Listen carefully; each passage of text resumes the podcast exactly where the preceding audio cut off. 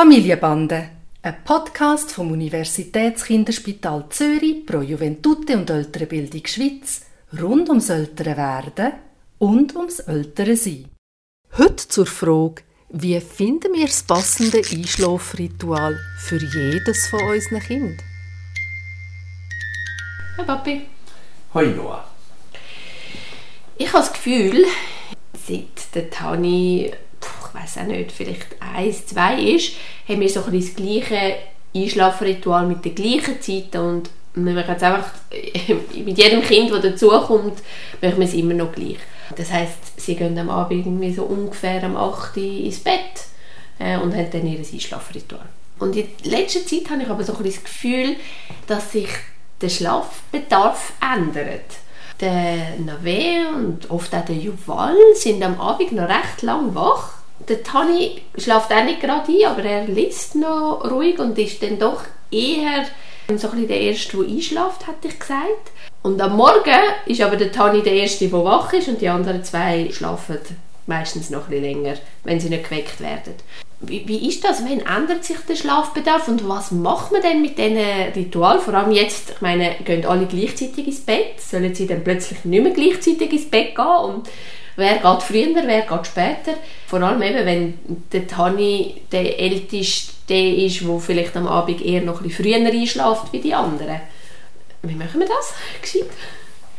Also, Schlaf ist etwas, wo man in den letzten Jahren sehr viel darüber geforscht hat und sehr viel mehr weiß und das ist eigentlich etwas ganz Interessantes. Und die Antwort ist ja, der Schlafbedarf ändert sich, aber der ändert sich nur sehr langsam. Aber tendenziell ist es so, dass der Schlafbedarf ein bisschen abnimmt mit der Zeit. Und zwar rede ich vom Schlafbedarf über 24 Stunden. Bin ich richtig in der Annahme, dass im Moment bei euch niemand mehr am Mittag schläft? Ist das richtig? Auch die Juwal nicht mehr? Ja, außer wir wären auf einer langen Autofahrt, dann schlaft er noch ein. Aber so Aber im als- Alltag Genau. Ja. Als Regel kann man davon ausgehen, dass wir jetzt nur noch über den Nachtschlaf reden und am Tag die Kinder nicht mehr schlafen. Ja. Das müsste man auch in den Schlafbedarf reinnehmen, wenn man das jetzt die Milchbüchli-Rechnung würde machen. Mhm. Wenn du dich fragst, wie viel Schlaf braucht er eigentlich, dann lohnt es sich immer wieder einmal, auch wenn die Kinder älter sind, so wie wir das früher schon besprochen haben, das Schlafprotokoll zu machen. Und das über, ich würde jetzt sagen, Woche bis 14 Tage.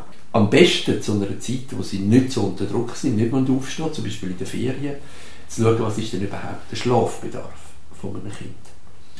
Und ein bisschen kann man den nachher auch anpassen. Also, wenn ihr wettet, dass sie am Morgen ein bisschen länger schlafen, dann müsst man sie am Abend ein bisschen später ablegen. Oder umgekehrt, wenn ihr wettet, dass sie am Abend früher ins Bett gehen, müsst man sie vielleicht regelmäßig am Morgen wecken, entsprechend den Stunden, wo man an Schlaf zur Verfügung hat. Das ist mal die eine Grundregel. Und ja, es kann sein, dass Geschwister sehr unterschiedlichen Schlafbedarf haben. Also es kann sein, dass ein älteres Kind einen größeren Schlafbedarf hat als ein jüngeres Kind. Und dann gibt es noch die 24-Stunden-Rhythmen, die nicht ganz gleich sind von Kind zu Kind. Also es gibt die sogenannten Lerchen, wie wir das nennen. Das sind die Kinder, die eher früher am Morgen leicht aufstehen, aber am Abend schon sehr müde sind. Da gehört vielleicht der Tani eher ein bisschen dazu. Und dann gibt es die Eulen, das sind die, die eher noch ein länger aufbleiben können, am Abend, aber am Morgen dann gar nicht so recht aus den Federn kommen. Mhm. Und das sind übrigens, aber das tun wir dann in ein paar Jahren besprechen, Sachen, die sich in der Pubertät dann nochmal ändern werden. Aber was mache ich jetzt mit dem? Also ich, ich kann mir noch vorstellen, ins Bett gehen, es, ist ja, es ist ja nicht eine Strafe, aber sie empfinden es ein bisschen so. Es ist schon so, dass wir sie äh, am Abend ins Bett bringen, weil wir Ruhe brauchen. Und ich glaube, das ist, also unter anderem, oder? Und ich glaube, das spüren sie. Und wenn wir jetzt würden sagen, der Tani geht zuerst ins Bett, weil das ist gut für ihn, und der Nave geht später ins Bett, dann gibt ihr das einen riesen Aufstand. Aber das sind zwei verschiedene Sachen, die du mich fragst. Das eine ist wirklich, was ist der Schlafbedarf, also was ist das Biologische am Schlaf? Und das andere ist so ein bisschen ausgedrückt, ich brauche jetzt das Wort nicht dafür, ihr, ihr möchtet eure Ruhe haben und ähm, Kinder tun euch bitte gefälligst an unsere Bedürfnisse von uns Eltern, dass wir einmal einen, Ruhe haben wollen, anpassen. Dem ist natürlich nicht so. Nein, okay, warte. Nehmen wir es auseinander. Also, wir haben den Schlafbedarf, das haben wir beantwortet. Ich, ich kann das Schlafprotokoll machen, wir finden heraus, also wie viel Schlaf das alle Kinder brauchen. Wir können nicht so wahnsinnig damit spielen, weil normalerweise im Alltag ist es für uns vorgegeben, wenn das Kind aufstehen Das heißt, am Morgen sie länger schlafen lassen, ist nicht eine genau. Option, genau. oder? Sie müssen in die Schule und in die Kinski und so weiter. Das heißt, es ist nur eine Frage von wann können sie ins Bett. Jetzt ist der zweite Teil, wirklich, wie macht man das, wenn es eben die unterschiedlichen Bedürfnisse gibt und das stimmt ich frage dich nachher nicht noch, wenn du mir jetzt sagst, dann geht der Navel erst am 10 ins Bett, dann frage ich dich, wie wir das als Eltern dann aushalten. mhm. Aber jetzt fangen wir, mal, fangen wir mal mit der zweiten Frage an. Wie, wie macht man denn das gescheit, wenn unter Geschwistern das eben nicht gleichzeitig sinnvoll ist, dass sie ins Bett gehen? Also, so wie ich das bei euch erlebe, ist, sind ja das, wie gesagt, zwei verschiedene Sachen. Das eine ist, dass ihr sagt, ihr geht jetzt ins Zimmer und ich könnt aber noch ein bisschen lesen oder so, leisliche Sachen machen, ich könnt noch ein bisschen schwätzen, aber ähm, ihr könnt dann schlafen, wenn ihr es eigentlich für richtig findet. Und eigentlich erlebe ich euch nur dann als einschreitend, wenn es jetzt laut wird oder wenn jemand äh, nochmal brüllt oder irgendwie so etwas. Aber wenn sie da oben noch ein bisschen lesen und schwätzen und eigentlich dann schlafen, wenn sie es für sich als richtig empfindet, das funktioniert eigentlich recht gut. Oder täusche ich mich? Nein, das funktioniert gut. Aber dann würdest du mir raten, dass sie nach wie vor um die gleiche Zeit ins Bett gehen und halt einfach länger oder weniger lang lesen? Das glaube ich spricht eigentlich nicht dagegen. Die Frage ist, sind sie am Morgen ausgeschlafen und äh, energievoll den Tag durch, dann würde ich das unbedingt so machen. Das ist noch interessant. Man kann natürlich auch viel strenger sein und sagen so, am 8 ist einfach, wird nicht mehr geschwätzt und, äh, und leichter aus. Da gibt es verschiedene Möglichkeiten. Die eine ist, dass die Kinder dann tatsächlich gehen schlafen, aber manchmal nachher in der Nacht wach sind oder einfach dann am Morgen sehr früh kommen.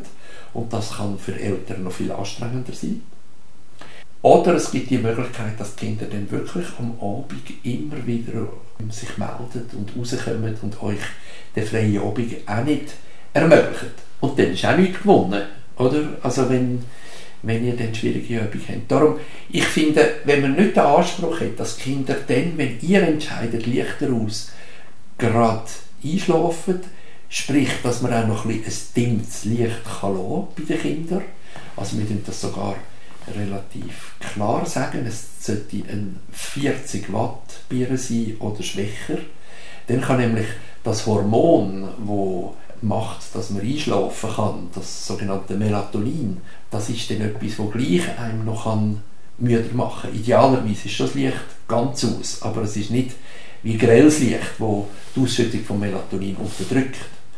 Also wenn es so richtig abdimmt ist oder wenn man noch ein bisschen, ich weiß jetzt auch nicht, noch ein bisschen Musik lost oder so etwas, bis man müde wird und einschlafen kann, dann sind eigentlich diese beiden Sachen dient. Also einerseits schläft das Kind nachher die Zeit, wo es biologisch möglich hat und weiß, es ist jetzt noch ein wach zum Beispiel und andererseits ist euer berechtigte Bedürfnis am Abend auch noch ein bisschen Zeit für euch zu haben, ist dann auch gegeben.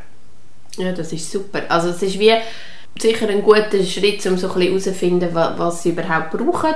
Jeder vom Schlafbedarf her, weil ich glaube, es hilft uns dann auch einfacher können akzeptieren, wenn eben jemand noch sehr lang liest am Abend. Oder? Ich merke, wenn man so ein bisschen versucht ist, sich zu überlegen, jetzt ist schon halb zehn und morgen müssen sie früh aufstehen, aber vielleicht ist es ja wirklich genau das, was sie brauchen.